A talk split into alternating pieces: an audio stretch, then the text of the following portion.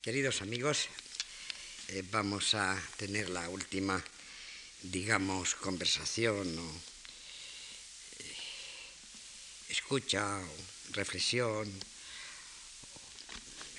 discreteo que, con el cual concluimos este pequeño ciclo, mirando todavía un poco más, esta vez hacia la escritura o hacia los papeles. He titulado con alguna referencia esta última exposición, los susurros y las palabras. Primordialmente nos ocuparemos de las palabras, porque los susurros, aunque puedan tener más importancia, son casi inaudibles.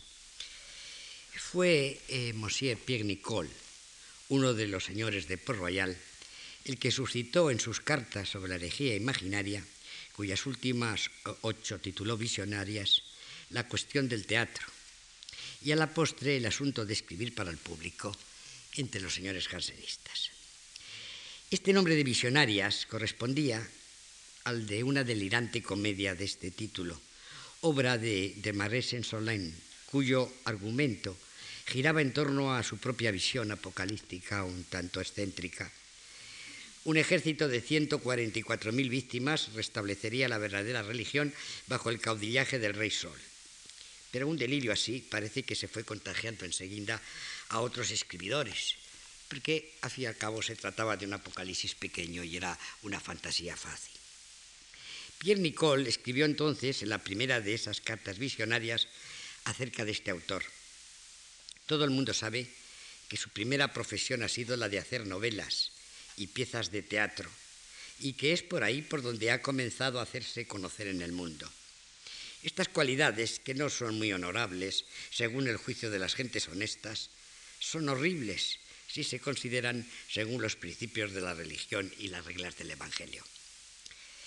Un hacedor de novelas y un poeta de teatro es un envenenador público, no de los cuerpos, sino de las almas que se debe mirar como culpable de una infinidad de homicidios espirituales que él ha causado o que puede causar por sus escritos perniciosos.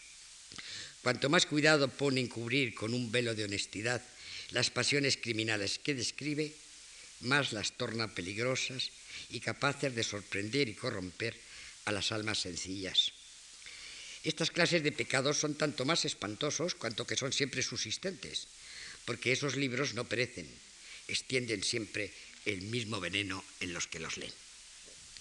Estas líneas aparecieron a finales de diciembre de 1665 y son realmente de una tremenda radicalidad y contundencia.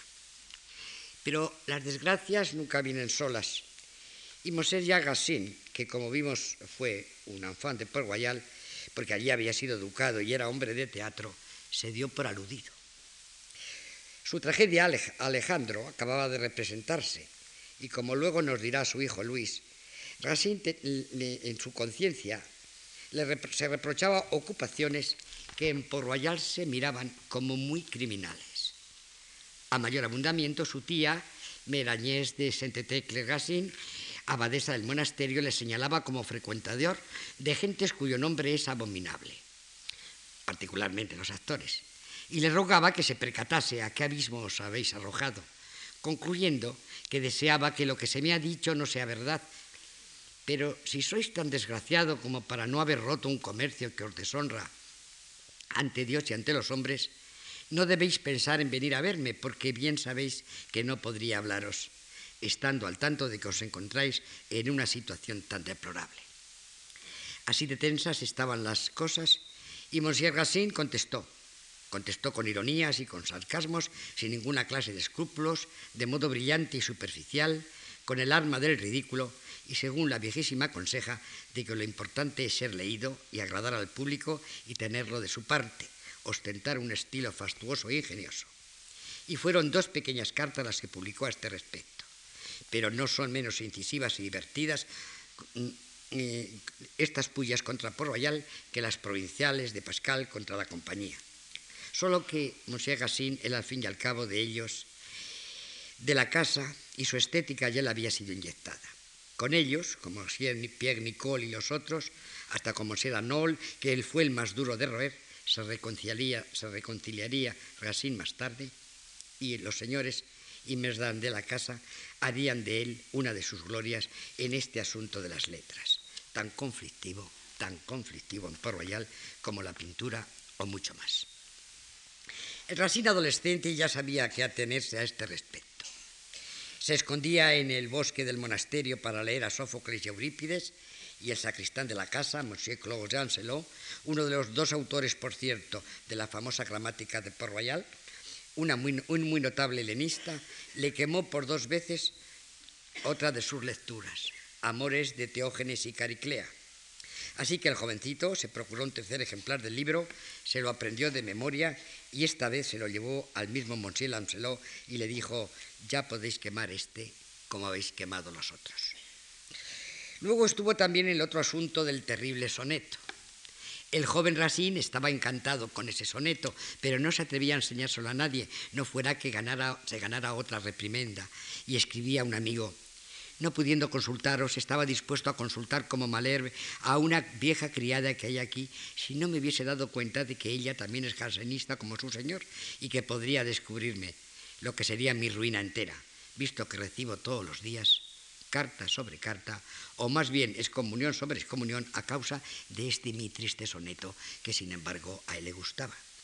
Racine Hijo nos ofrece este soneto, y aunque la crítica posterior muestra que difícilmente puede tratarse de esos versos, para la cuestión de fondo a nosotros no nos importa. Racine Hijo eh, da en Diana cuando escribe que su padre estaba encantado sobre todo por este verso referido a la aurora o el amanecer. Hija del día, que naces ante tu Padre. Y que esto prueba, al igual que otros versos de sus odas, que él todavía amaba esos falsos brillos de lo que fue luego tan enemigo. Esas naderías. Los principios de buen gusto que había tomado de la lectura de los antiguos griegos, de las lecciones de Port Royal, no le impidieron en el fuego de su primera juventud apartarse de la naturaleza de la que todavía se aparta en muchos versos de la Tebaida. Y Luis Gasín concluye, Boileau supo volverlo a ella, lo que no está muy claro, pero tampoco tiene mucha importancia. Lo importante es, en esta información está en estas palabras, faux brillants o falsos brillos, y s'écarter de la nature, apartarse de la naturaleza, de lo natural. Debemos retenerlo. Lo que puede decirse así de pronto es, en efecto, que si la pintura en Port Royal es entendida como una vanidad, la literatura, es decir, poetas de teatro y fabricadores de novelas, era un asunto verdaderamente criminal, como decía Monsieur Nicole. Por Royal se llevaba mal con la literatura, mucho peor que con la pintura italiana, demasiado bonita a sus ojos, que irritaba a Monsieur de Barcos, como ya dijimos. Por lo pronto, en el plano más obvio, estaba la cuestión moral, digamos, la de las buenas y ordenadas costumbres, los señores y señoras de Porroyal habían llevado muy lejos el umbral de sus conductas para que ni tocasen con la punta de un dedo ni por asomo lo que se llamaba en la casa el uso delicioso y criminal del mundo. Llegaban hasta sospechar de la belleza y desde luego rechazaban todas las bonituras, meras concupiscencias de los sentidos y las falsas relucencias nacidas de construcciones, colocación y manejos de las palabras, riqueza de adjetivos, brillos y luz propia, hermosuras fáciles. Enseguida lo vamos a ver. Pero en el plano de las conductas, su actitud les proporcionó necesariamente un lado un poco puritano y ultrancista. ¿verdad? Estaba, estaban en el mundo, vestían siguiendo el consejo de Saint-Girán según la moda que estaba comenzando a pasar. Y M. Pascal decía que recordarle, tenía que recordarle Jacqueline, su hermana, que había unos instrumentos que se llamaban escobas y servían para decentar su cuarto. Estas señoras limpiaban las cuadras de, la abadía. Los enemigos de, ellos, de esto, todos estos jansenistas, no dejaron de cebarse en esa tiesura, en esa gravedad, en ese rigor, en esa aparente frialdad, hecha de mucho dominio de sí mismas, verdadero miedo a disfrutar las cosas hermosas o placenteras por inocentes que fueran. Un día, por ejemplo, Merangelique Arnold escribe a la madre Susana del Santo Espíritu de Lagos, condesa de Movison, a propósito de una concesión de esta a las muchachas que se educaban en el monasterio. Se dice, y me ha llegado a los oídos, que hacéis aprender a tocar instrumentos a vuestras pensionistas y que para eso las hacéis salir al locutorio exterior. Si lo hacéis en vista al culto de la Iglesia, la simplicidad de nuestros padres lo prohíbe. Para alegrar la casa, esto está alejado del silencio del espíritu y del espíritu de penitencia. Lo desean sus padres, pero nosotras debemos educarlas contra las vanidades, no en las vanidades. Y pronto, geometría. Se ha llamado a estos señores y señoras de Port Royal los calvinistas del catolicismo. Eso ha sido por razones teológicas más bien, pero lo cierto es que ellos, en el plano existencial y de la vida, tuvieron en ciertos ambientes católicos la misma fama que, por ejemplo, la de los cocineros calvinistas de la época, que nos hacían recomendar en todas partes, dada su angustia ante la cuestión de la predestinación, que se decía con cierta ironía y sarcasmo que hacía correr el riesgo de que se les cortaran las salsas. Y este mismo talante oscuro y angustiado y una religiosidad en consonancia les han sido luego reprochadas a los jansenistas de Port Royal por el catolicismo triunfante después de su aplastamiento. Pero lo cierto es que reforma y contrarreforma, su lucha, su ámbito cultural, el ámbito cultural a que dan lugar, visten a Europa de negro, por decirlo así, y poco tienen que reprocharse a este respecto los unos y los otros aunque es evidente que en el catolicismo hay más oxígeno, por decirlo así, mayor facilidad para tomarse las cosas, la moral incluida naturalmente, un poco mucho más beneficio de inventario, y ahí apuntaban y ahí daban en Diana precisamente las flechas de Monsieur Pascal en las provinciales. Así fueron las cosas, pero una vez hecha esta cuenta, lo que hay que decir es que la inquina contra la literatura en Port Royal está en un plano mucho más profundo que el de la moral a propósito de las pasiones humanas pintadas por aquella y a las que podría sucumbir quien fuese al teatro o leyese. Esa inquina o ese temor, o las dos cosas a la vez, tienen unas raíces muy profundas en las razones mismas en que se asienta la desconfianza por la belleza en la pintura y se hunden intelectualmente en la categoría central de la verdad y de lo verdadero, de la búsqueda de lo real, el desdén del ens fictum, la búsqueda de la forma como expresión esencial del ser, según la vieja fórmula de Bernardo de Claraval, que dio nacimiento a la desnuda belleza del arte cisterciense, pero llevada al un total extremo. Es imposible no evocar de nuevo a Juan de la Cruz, que también con todos estos desconfiados está fascinado por la belleza, pero lleno de terror, lleno de terror también él, de que esta belleza de las formas embeba los sentidos, cautive la memoria y el amor de la belleza infinita. Y dice Juan, mucho derogan las cosas que se experimentan con los sentidos, y pone esta cautela o aviso. En todas las cosas que oyere, viere, oliere, gustare o tocare, no haga archivo ni presa de ellas en la memoria, sino que las deje luego olvidar y lo procure con la eficacia, si es menester, que otros acordarse. De manera que no le quede en la memoria alguna noticia ni figura de ellas, como si en el mundo no fuesen. Me parece interesante notar que en el texto de la subida del Monte Carmelo de Alcaudete, al que pertenecen estas palabras, diga leyere en vez de oliere, como dicen los textos de Alba de Tormes y de la Biblioteca Nacional, porque eso significaría que Juan de la Cruz pone entre las fascinaciones del hombre la lectura. Y así fue para él. La escritura y el habla sobre la palabra dice algo que también se avecina centralmente a la estética de Port Royal, aludiendo a cuando queda ahí floja y remisa, aunque haya dicho maravillas, maravillosas cosas maravillosamente dichas que solo sirven para deleitar al oído, como una música concertada o sonido de campanas. Mas el espíritu, como digo, no sale de sus quicios no teniendo la palabra virtud para resucitar al muerto de la sepultura. Nada menos es la exigencia de la estética literaria de Juan de la Cruz. Monsieur de Barcos comparaba, como ya dijimos, la pintura embellecida a la italiana a las palabras vacías y falsas, y la estética de lo verdadero será también valedera para la escritura, como para todas y cada una de las actitudes existenciales, exactamente como lo es para la pintura. Philippe de Champagne aprendió tan, tan admirablemente.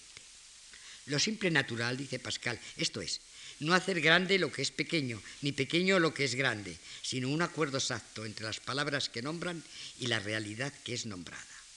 Sin sombra de retórica o voluntad de estilo, que es voluntad de construcción y técnica de seducción. Mr. William Faulkner tenía también claro, por cierto, que el escritor que estuviese interesado en estos asuntos de la construcción y de la técnica era preferible que se dedicara a la albañilería o la ingeniería.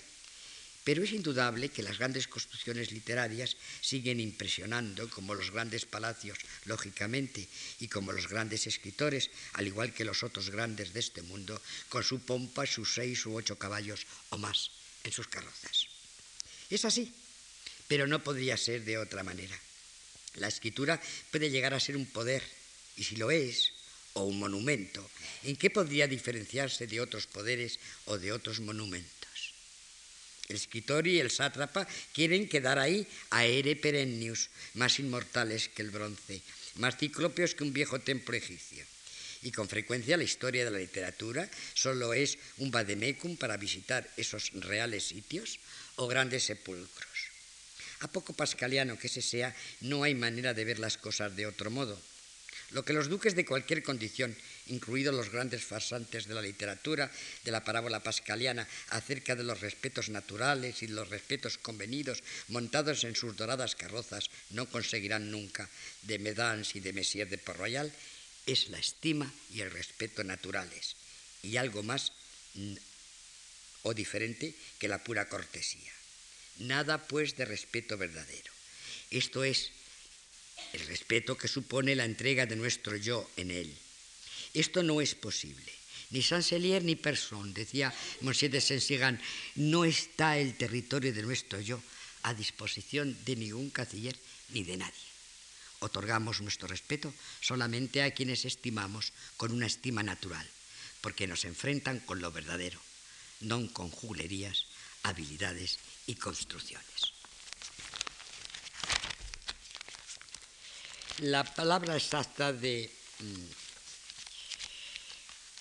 M. Pascal en, el, en los tres discursos sobre la condición de los grandes dice, los respetos naturales que consisten en la estima no se los debemos sino a las grandezas naturales y debemos, por el contrario, el desprecio y la aversión a las cualidades contrarias a esas grandezas naturales. No es necesario que porque vos seáis duque yo os estime, pero es necesario que os salude. No rehusaré hacer las ceremonias que merece vuestra condición de duque, ni la estima que merece vuestra condición de hombre. Pero si sois duque sin ser un buen hombre, también os haré justicia, porque al rendiros los respetos exteriores que el orden de los hombres ha unido a vuestro nacimiento, no dejaré de, tener hacia vos el desprecio interior que merece la bajeza de vuestro espíritu. Es decir, que con quitarse, quitarme el sombrero ante el señor duque, que va en su carroza de seis caballos y es una grandeza establecida pero no natural, para que el orden social funcione, y eh, eh, he cumplido. Y luego puedo volver a cubrirme diciéndome tranquilamente que no puedo ofrecerle al señor duque o al señor escritor o, a otra grandeza equiparada mis respetos naturales. Y el señor duque o el señor escritor no sabrán nunca que en realidad me he descubierto ante sus seis caballos. El orden de la grandeza natural queda así restablecido y no tengo necesidad tampoco de la contundencia española, añadiremos, sin esprit de fines de Góngora carrozas de ocho bestias y aún son pocas con las que tiras y con que son tiradas. Pascal es un poco más fino, evidentemente. De Demonios de Dostoyevsky dijo un notable crítico de la época eh, que era un libro confuso, mal construido, ridículo con frecuencia, repleto de teorías apocalípticas. Y el propio Dostoyevsky, que era un simple escritor, se disculpaba de ello ante su amigo Strahov. No puedo administrar bien mis medios se resiente todo, todo tiene falta de medida y de armonía, porque le había dicho, si sus novelas tuviesen una trama más sencilla, usted produciría más efecto. El secreto está, a mi juicio, en refrenar la fuerza creadora, reducir la finura del análisis y contentarse con una figura y una docena de escenas.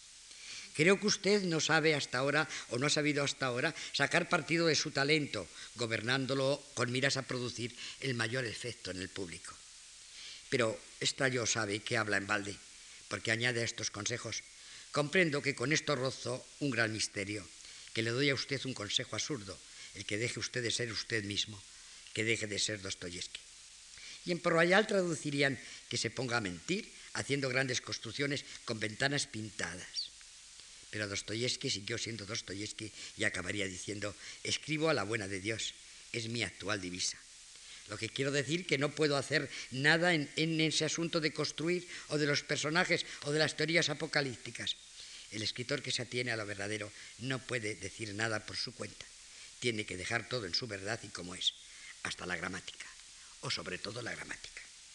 Merangélica no, que tenía todavía un concepto, digamos que racionalista y académico y un poco retórico o de construcción de la gramática, pedía excusas a Monsieur de Barcos por el desorden sus frases interminables y sus rotundidades olían un poco a abogado, a prosa de curia. No sabían, añade, lo que era una frase corta, quic caes sit, quid membrat indicere. Y que aunque siempre escribían un buen francés, no había en él ni un brillo, ni nada incisivo, lo que por otra parte ya no es tan exacto, y andando el tiempo, desde luego, nada exacto. Si se quería algo incisivo, las provinciales cortaban como la hoja de un cuchillo porque lo que cortaba no era la forma únicamente, sino la forma de lo cortante en su ser mismo. Es necesario que se encuentre en la elocuencia lo agradable y lo real, pero es necesario que eso agradable sea también real, dice Pascal. Es decir, que la hermosura o retórica de un discurso tienen que ser verdaderas, no un mero embellecimiento, no un faux brillano, falso brillo, un engaño, una solución, una seducción, un trompelel. Incluso lo más material y externo de lo hermoso ha de ser verdadero, como en el caso del actor. Y a este propósito, Mosí de Balincourt cuenta que cuando Jean Gassin estaba componiendo una obra, solía ir a pasearse y lleno de entusiasmo recitaba sus versos en voz alta. Lo que ocurrió también en el momento en que estaba componiendo Mitrídates, creyendo que estaba solo en las Tullerías. De repente, nos cuenta su hijo Luis Racine, se vio sorprendido al verse rodeado de un gran número de obreros que, estando trabajando en el jardín, habían dejado su ocupación para acudir allí. Pero él entonces no se creyó un Orfeo cuyos cantos habían atraído a él a esos obreros para escucharle. Y lo que ocurrió era que estaban allí temiendo que fuera un hombre desesperado, decidido a arrojarse al estanque. La declamación, pues, era verdadera. El estilo natural, recordemos, es la fórmula de la escritura de Monsieur Pascal. Cuando se tropieza con un estilo natural, nos quedamos atónitos y encantados porque esperábamos ver a un autor y nos encontramos con un hombre. Esto es, con un escritor sencillamente. Y continúa, odio las palabras de hinchazón, porque obviamente son mentira y tornan mentira lo que dicen de modo inevitable. Un mismo sentido cambia según las palabras que lo expresan. Los sentidos reciben de las palabras su dignidad en lugar de dársela. Concluye. Sabía perfectamente lo que es literatura. A propósito de los críticos, pensaba que los que juzgan de una obra por sus normas son con, este respecto a los, con respecto a los demás como los que tienen un reloj con respecto a lo que no lo tienen para saber la hora. Pero este reloj no es para él una norma o regla fija, sino como algo vivo y un reloj que marca un tiempo propio. El reloj de Port Royal para estas cuestiones de escritura había sido puesto en hora desde el principio. Por ejemplo, ya desde cuando Monsieur de Saint-Cyran había recomendado a Dandilly una moderación, una moderación y algo más para esa pasión que tenéis por las palabras, cuyo bello entrelazamiento es menos estimable que lo que pensáis. Hubo una vez un encuentro entre Monsieur de Saint-Cyran y Monsieur de Balzac que nos aclara este asunto perfectamente. Durante la conversación, este estaba pendiente de que Monsieur de Saint-Cyran hiciese alguna feliz o hermosa formulación mientras hablaba, para anotarla, y en un determinado momento le interrumpió diciendo, eso es maravilloso. Y entonces Monsieur de Saint-Cyran contestó, Monsieur de Balzac es como un hombre que estuviese ante un hermoso espejo, en el que viera una mancha en su rostro, y que se contentara en admirar la belleza del espejo sin quitarse la mancha que éste le había hecho ver. A lo que Monsieur de Balsat dijo encantado, eso es todavía más maravilloso que todo lo demás. Con lo que Monsieur de Saint-Sigan tuvo que reconocer que su interlocutor era un incorregible retórico o degustador de palabras o estetician o cazador de ocurrencias y eso le desesperó porque le parecía perdido. Pero Monsieur de Saint-Sigan no es seguro que supiera lo que son las palabras. creía que pertenecían al nivel de lo que no es, sino que solamente sirve, puros vehículos. Pero Monsieur Pascal sí lo sabía. Son ellas las que otorgan el sentido, son ellas las que son. Y de su verdad nace la belleza, que no puede nacer nunca si se las convierte degradándolas en faux brillant, en un falso brillo. Monsieur Pascal hace una teología de las palabras que es a la vez la expresión de la estética de Port Royal y, en último término, una estética fundante de toda escritura. La formulación teológica le da a esta un peso último que la sitúa muy por encima de lo que podría ser considerado como una teoría estética más. Cristianamente, dice Mosé Pascal, se diría en efecto que la palabra ha debido de resentirse de la caída como todo en el hombre, y más que cualquiera otra cosa, al ser inseparable de la esencia misma del pensamiento. De manera que con frecuencia no hablamos, sino que balbucimos. ¿Cuántas veces nuestro pensamiento, que parece querer nacer, se traba en nuestras palabras y no brota? O si se habla fácilmente, o se da la sensación, la impresión de hablar fácilmente, es con frecuencia también porque las palabras salen solas, corren yendo hacia adelante como un ágil cochero. Pero hay una dificultad, la carroza misma se ha desenganchado en el camino y no sigue. El acuerdo exacto en nosotros entre las palabras y la verdad es, por tanto, el resultado de un gran trabajo, incluso cuando se ha recibido a este respecto un gran don lo que se llama hablar naturalmente, cuando se trata de un movimiento espontáneo y un grito de pasión, pero de una expresión tan fiel que vive en una larga secuencia de ideas y de verdades. Eso debe entenderse de una naturaleza ya muy trabajada y rectificada. El hombre tiene necesidad de trabajar en este sentido como en toda cosa. Si quiere recuperar lo más posible de su naturaleza de antaño, le es necesario reconquistar la palabra y entiendo siempre esta palabra fundado en el pensamiento y en la verdad, no vacía. Hasta aquí Pascal.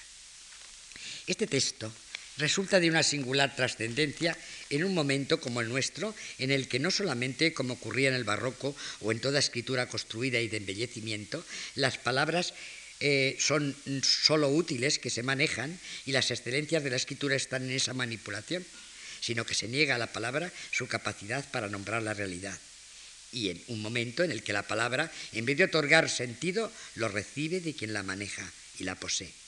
Una aldea es un campo de concentración, un despido es una reestructuración empresarial, por ejemplo. De manera que la palabra, desposeída sí no solamente de su dignidad, sino también de su consistencia misma y por lo tanto de su peso, se convierte en puro instrumento de mundos de vanidad, seducción, engaño y mentira. En es fictum, algo que simula ser y no es. Lo que se propone aquí en este texto pascaliano es la recuperación de la palabra en su condición adámica, su capacidad de nombrar la realidad y de lograr con trabajo y escrúpulo un acuerdo entre ambas. Es decir, algo que no tiene nada que ver con el platonismo gramatical, según el cual la palabra sería la cosa o se identificaría con su esencia. Adán puso nombre a los animales, esto es, los nombró, nombró al mundo y a su creador le pareció bien. Los nombres, las palabras fueron consistencia porque nombran la realidad de acuerdo con esta. No deben recortarla ni tampoco ampliarla o disimularla o encubrirla con vanidad y locura o embellecimiento a la italiana, como decía Monsieur Barcourt de la pintura. Y Liber Pascal, la hermana del filósofo, tuvo sobre todo un miedo enorme cuando se fueron a editar los pansés de su hermano y exigió que no se embellecieran, que no se construyeran, que no se hicieran en ellos correcciones de gran retórica o académicas, pesando las palabras como un avaro, pesa el oro en la balanza, que a juicio de Mosé Pascal y de la estética de Port Royal es lo que hacían los señores academicistas. Porque no hay que pesar nada, nada de juegos y manejos, malabarismos, barroquismos, ingeniosidades ni consecuencias en el lenguaje, coruscancias en el lenguaje. No hay que pintar ventanas, sino abrir huecos. Nada de construcciones ni diseños que siempre han de hacerse con palabras engañosas. El escritor, el hacedor de novelas, tiene que enfrentarse a las palabras para buscar sencillamente y esperar que se le conceda encontrar aquella que nombra, aquella que guarda el poder de antes de la caída, según la fórmula pascaliana, o que levanta al muerto de la sepultura, según la estética de Juan de la Cruz y aunque, aunque les pese a Melarmé y a los otros que Humberto Saba trataba con un sarcasmo lleno de misericordia y su sonrisa, así parecen ser las cosas. La palabra, cuando se nombra el rayo, el, ánimo fulgura, decía Saba. Pero la situación del hacedor de novelas es también terrible y desesperada, según las exigencias de Port Royal, su estética de circuncisión y por otras razones. Por lo pronto, la primera, está la cuestión de la gloria literaria, de la que en la casa se hacía hasta una cuestión gramatical. En la gramática general y razonada de Port Royal, en efecto, y luego en su lógica, se dice hablando del pronombre personal que, como los hombres han reconocido que era con frecuencia inútil y de mal gusto nombrarse a sí mismo, han introducido el pronombre de primera persona. Y en la tercera parte de la lógica se aclara que el yo y el amor y celos de que se rodea estropea el razonamiento y que por esto es por lo que las personas sabias evitan tanto como pueden exponer a los ojos de los otros las ventajas que tienen. Huyen de presentarse en persona y de hacerse notar en particular y tratan más bien de ocultarse en la prensa para no ser señalados, a fin de que no se vea en su discurso más que la verdad que proponen, pero no a ellos. Y se añade, Monsieur Pascal, que sabía tanto de verdadera retórica como jamás nadie ha sabido, llevaba esta regla hasta pretender que un hombre honesto debía evitar nombrarse a sí mismo e incluso de servirse de las palabras je y moi, y acostumbraba decir a este respecto que la piedad cristiana aniquilaba el yo humano y que la civilización humana o su civilidad le ocultaba y le suprimía. Y luego sigue hasta un arreglo de cuentas con Monsieur Montaigne y sus autorreproches o vanaglorias que los mismos eh, Antoine Arnault y Pierre Nicole comprenden que no vienen al caso. Pero ¿cómo desperdiciar el dar una batida al yo en esta casa?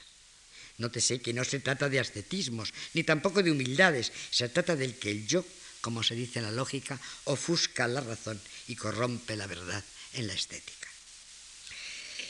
Eh, Mosé Clos, cuando anota la gramática general y razonada de Port Royal, se da cuenta de esto al llegar al capítulo quinto, que trata de las letras consideradas como caracteres, y ve que éste concluye ese capítulo diciendo, esto no se ha dicho sino como ejemplo, cuando sus redactores han hecho la propuesta de que los caracteres tipográficos superfluos deben ser suprimidos o distinguidos, y comenta, parece que no se puede proponer la verdad, sino siempre con timidez y con mucha reserva. Aquí está todo por Royal. Y desde luego su estética de que, la estética de que venimos hablando. Y luego este asunto de la gloria literaria. De sus trajes oscuros podría decirse lo que Otavio Secchi decía pensando en las consideraciones eh, sobre los escritores eh, genios de Roland Barthes, que la gorra visera de Humberto Saba era el signo de la modernidad porque la gorra le igualaba Saba con cualquier otro modesto ciudadano e iba proclamando que ya había acabado el tiempo del gran escritor depositario de todos los valores superiores y detentador de la palabra pública, carcelero de la palabra, y había ligado el tiempo de tener un discurso sin imponerlo. Y no estoy muy seguro de que esa modernidad, si es que la hay, haya llegado, pero en cualquier caso es lo que nos dicen que un escritor, de, un escritor de estos Messier, desde sus mismos retratos, trajes oscuros, puños y cuellos tan blancos que saben tanto sobre el mundo que lo han deconstruido y sin embargo son tan inocentes y un hablar muy bajo. La admiración, dice Monsieur Pascal, estropea todo desde la infancia. Oh, qué bien dicho está eso, oh, qué bien hecho está, oh, qué inteligente es este niño. Los muchachos de Port a los que no se los aguijonea con la envidia y la gloria, caen por lo tanto en la indiferencia. Esto es, que los escritores de la casa serían indiferentes a este asunto de la gloria. Pero Monsieur Gassin, sin ir más lejos, era muy sensible a este respecto. Y cuando a resultas del asunto de las visionarias se indispuso con Port Royal, acusó a esos señores de alabarse en su escritura y de sentir también el deseo de reconocimiento o triunfo literario, señalando que nadie en la casa había ido a sentarse en la academia por desdén hacia esta. Luego comprendió lo injusto que había sido. Monsieur Gassin sabía muy bien de que los señores de lo que los señores de Porroyal hacían, incluso con su desdén, era reclamar su voz y territorio en el mundo de las letras. Monsieur Domá, por ejemplo, el gran jurista y abogado de la casa, también matemático, escritor, filósofo, amigo muy cercano de Pascal, no hacía ninguna clase de contorsiones literarias acerca de la conciencia que tenía de su propio valor, sino que matizaba simplemente yo estoy muy sorprendido de que Dios se haya servido de un hombrecillo, de un hombre de nada como yo, para hacer una obra tan hermosa como a mí me ha salido. Mientras en París hay personas de tan gran mérito. Y en paz, no hay problema de ego, ni de gloria, ni de escalafones. Se trata de la voz de la escritura, de su salvación mundana, como decían. Esto es, de su derecho a estar ahí y a que se oiga. Dieu en Mondroit. Podemos recordar, por ejemplo, a Hawkins, que ha aceptado no publicar y ni siquiera escribir poemas por pura obediencia, pero que no dudaba en acudir al más allá, como en Port Royal se hacía contra las arbitrariedades del poder político y eclesiástico con la casa, cuando se, se ve pisoteada, desconocida y menospreciada su poesía, su poesía, para pedir justicia. Podemos evocar una vez más a Juan de la Cruz, que medio muerto en el momento en que acababa de escaparse de la cárcel de Toledo, lo primero que hace es dictar a las monjas en cuyo convento se refugia los poemas que ha compuesto en su cautiverio, para salvarlos, aunque él mismo muera. Porque el hacedor de novelas o poemas, el que en la jerga crítica literaria se llama autor real, no cuenta para nada, no tiene la mínima importancia. Es más, quizás solo para estar expuesto, y debe estar expuesto, como dirían en Port Royal, a su perdición. La gloria va a importarle un bledo incluso porque sabe, es la especialidad de estos señores, a base de qué equívocos por lo menos, y de seguro a base de qué bajezas se alcanza. Pero el territorio y la voz de una obra, su irrupción en el mundo para que llegue a quienes tiene que llegar, el honor de Dios que esto Messier de Port Royal veían en el don de la escritura, todo eso pertenece a esos ocho, seis u ocho pies de ánima en los que el escritor de la casa resultaba intratable ni Sanselier, ni Persón. Son allí temidos, ni deben poner allí sus propios pies, pies, ni reyes, ni papas, ni doctores, ni públicos, ni críticos, ningún poder de este mundo. Y toda esta soberanía sobre su escritura la ejercieron con sencillez y sin un pestañeo siquiera. En la antigüedad, el escritor, el pintor y el músico, y desde luego estos escritores, según la estética de Port Royal, escribían su obra Soli Deo Gloria, solo para gloria de Dios, como Bach ponía en sus partituras, o Miguel Ángel invocaba como argumento de sus propias decisiones artísticas contra el gusto y las opiniones papales, por ejemplo, afirmando que con lo pintado, con que lo pintado le gustara a él, a Miguel Ángel, y desde luego no fuera indigno de la mirada de Dios, se estaba al final de la calle y el Papa no contaba nada. Pero más tarde, los hacedores de arte ya no pudieron referirse a, la divinidad como última instancia estética, ni podían hacer ya hacerlo. Comenzaron a depender del juicio de los entendidos, las academias y los críticos profesionales, y finalmente han quedado sujetos al tribunal del público, a la aprobación de la masa y de los mercaderes de mercancía cultural y desde luego a la benevolencia del príncipe o poder político económico de turno, que no es un mecenas precisamente sino un mercader de bufones y conciencias. De manera que lo que significa la estética de Port Royal a este efecto es el desdén absoluto de todas esas referencias y poderes. El mantenimiento del sol y gloria, o lo que es lo mismo, aunque formulado de otro modo. La honestidad y fidelidad con lo verdadero y lo real, que con respecto al escritor implica el temor y temblor de éste ante la eventualidad horrible de que su nombre sea más grande que su obra y su indiferencia o tranquila aceptación de que su obra muera si tiene que morir, como Ser Jacqueline sepultó sus dotes poéticas. No pasa nada. En Port Royal era más importante barrer y fregar o sacar los vasos de noche de la enfermería que escribir o pintar. Pero no solo por razones que se referirían a la caridad o a la estética y a la vida religiosa, sino sobre todo porque escribir, pintar o hacer música eran quehaceres que tenían el riesgo de participar en el uso delicioso y criminal del mundo. Y esto no solo igualmente porque el hacedor de novelas puede fabricar con palabras vacías, manipuladas, embellecedoras y brillantes un esfictum, una mentira, y hacer de ella un ídolo, sino también porque para escribir verdad tiene que vivir las vidas y por lo tanto desposar las pasiones y los hechos verdaderos de sus personajes verdaderos verdaderamente. Matar a su padre entrar en el lecho de su madre como Edipo, por ejemplo, o sufrir de amor contrariado como Dido y Eneas, para que luego quien lo lea viva a su vez todo eso verdaderamente. Esta lección de Port Royal ha sido recogida, por ejemplo, por Levinas, recientemente fallecido, a propósito de los libros. Creo que es muy hermoso. El leer nos alumbra la conciencia de nuestro yo y del mundo a nuestro pensamiento. Philippe Nemo le preguntó a Levinas cómo se comienza a pensar. Por cuestiones que se plantea uno a sí mismo, a seguido de acontecimientos radicales, por los pensamientos y las obras con que antes entra en contacto. Y Levinas responde, eso comienza probablemente por traumatismos o tanteos a los que no se sabe siquiera dar una forma verbal. Una separación, una escena de violencia, una brusca conciencia de la monotonía del tiempo. Pero es en la lectura de los libros, no necesariamente filosóficos, cuando esos choques se convierten en cuestiones y problemas. Dan que pensar. El papel de las literaturas nacionales puede aquí ser importante, no porque se aprendan palabras, sino porque ahí se vive la verdadera vida que está ausente, pero que precisamente no es utópica.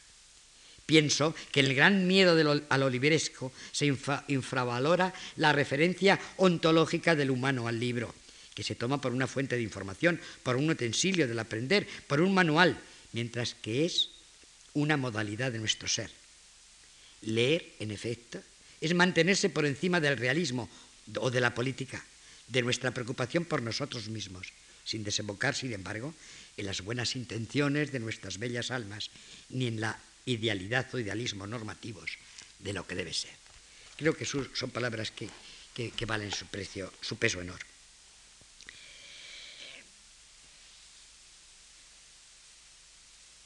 La gramática de Port Royal, es decir, la escritura que se hace según su concepción de la palabra y su estética, es razonada, la belleza es una lógica que brota de la verdad natural, desnuda, que no se fabrica con conjuros de palabras, con transfiguraciones de adjetivos. Esa devoración del nombre que nombra al mundo por que, nombra al mundo por el adjetivo.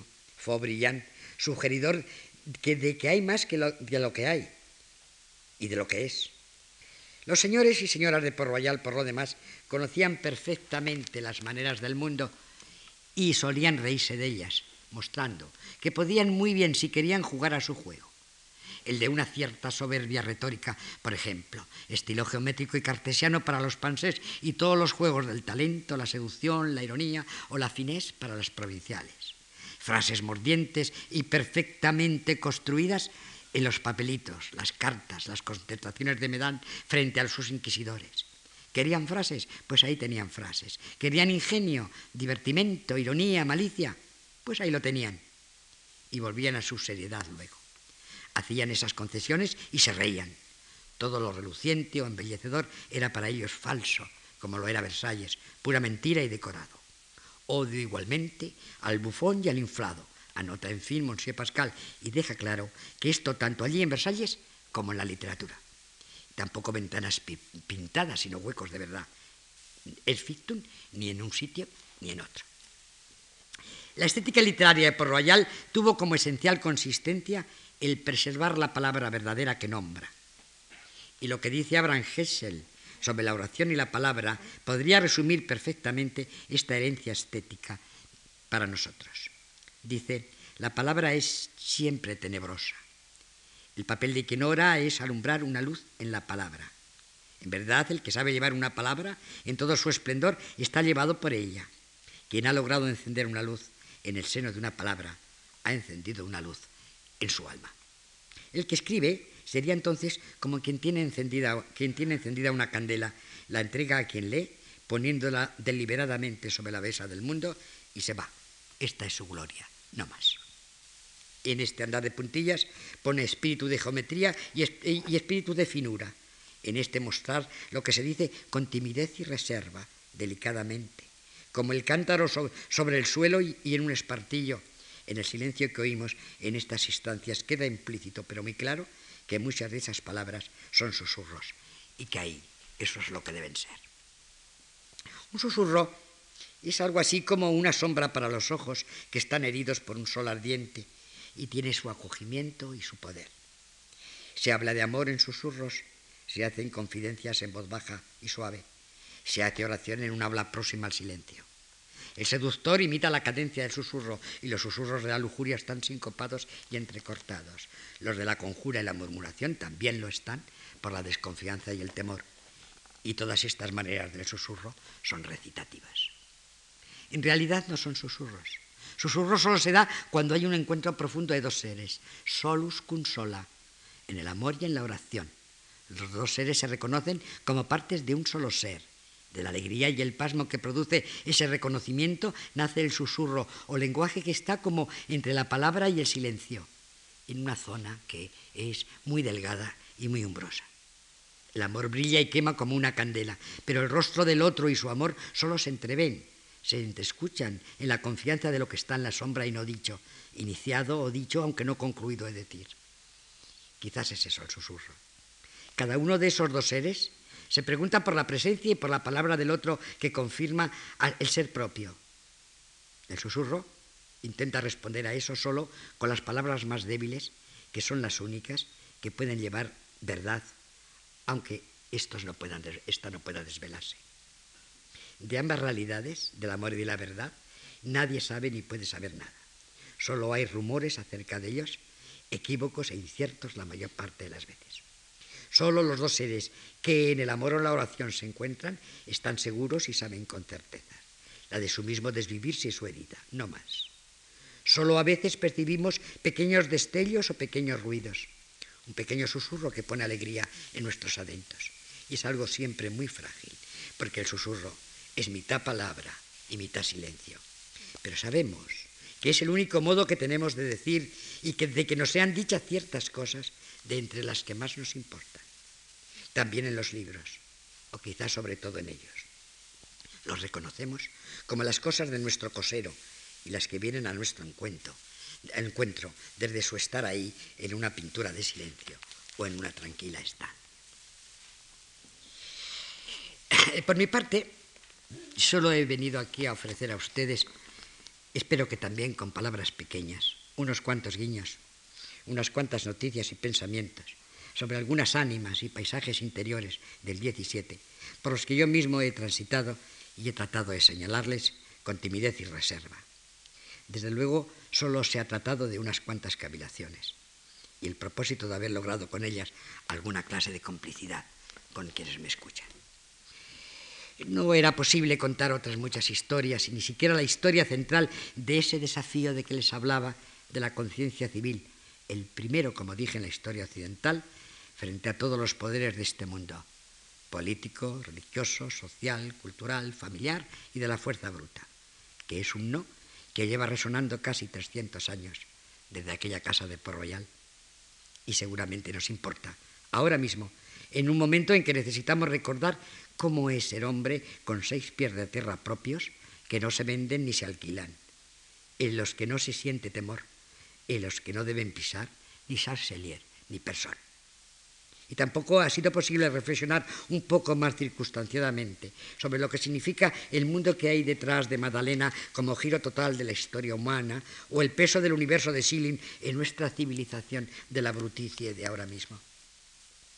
Mientras que las referencias al pensamiento de los grandes, a cuyo rostro hemos preguntado con unas cuantas interrogaciones, tampoco ha podido ser rozado apenas pero se trataba de señalar la vida, de mostrar sencillamente paisajes de ánima.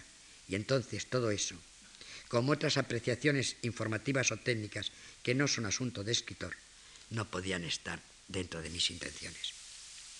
Se trataba únicamente de andar por esas estancias del 17 en torno a un par de pinturas desde nuestras propias estancias, sin duda más cómodas a todos los efectos, pero quizás menos apacibles y seguramente mucho menos silenciosas. Esto es todo. Solo tengo que añadir mi gratitud a quienes me han invitado y a ustedes que me han acompañado en estas melancolías. Humberto Saba tiene dos versos para la hora de un crepúsculo o de un adiós, cuando nos percatamos de que por lo menos hemos tocado alguna consistencia. Ora e tardi. Si foglia no le cose, se ne toca lo esqueleto. Es decir, algo del fondo de lo que las cosas, las estancias, las pinturas, los pensares, los sentires, los muertos, los paisajes quieren decirnos. Tenemos todo el tiempo del mundo para verlo. Ojalá hayamos conseguido por lo menos un poco de complicidad. Muchas gracias.